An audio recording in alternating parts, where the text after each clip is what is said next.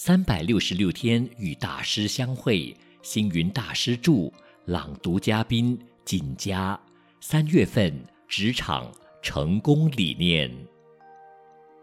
三月一日，一时的忍让能换来长久的安乐，一时的委屈能换来最后的成功。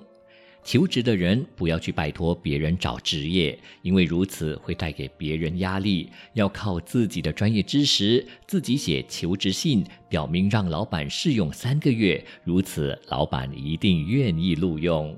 求职前要准备好自己的条件，求职时要经得起面试。如果口试落选了，也要勇敢的面对。一时的挫折失败不要紧，就如考试被刷下来，只要再接再厉，靠着自己的特殊才能，再加上锲而不舍的精神，必定会有成功录取的机会。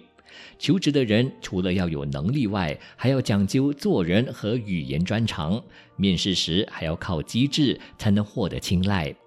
有位初入社会的年轻人，当他到一家公司递上名片，想介绍自己时，却被无情的拒绝。年轻人不以为意，再表示：“没关系，我下次再来拜访，请您收下我的名片。”没想到对方竟将他的名片撕成两半，并从口袋拿出一元说：“撕一张名片，赔偿你一块钱，够了吧？”岂知这位年轻人，他开心地收下铜板说。一块钱可以买几张名片，我是欠你的。随即再递出一张名片，这位年轻人的谦虚诚恳，终于打动了老板的心意。如果求职时有如此不气馁的精神以及随机应变的能力，一定能够获得录用。文思修。求职前要准备好自己的条件，靠着自己的特殊才能，再加上锲而不舍的精神，必定会有成功录取的机会。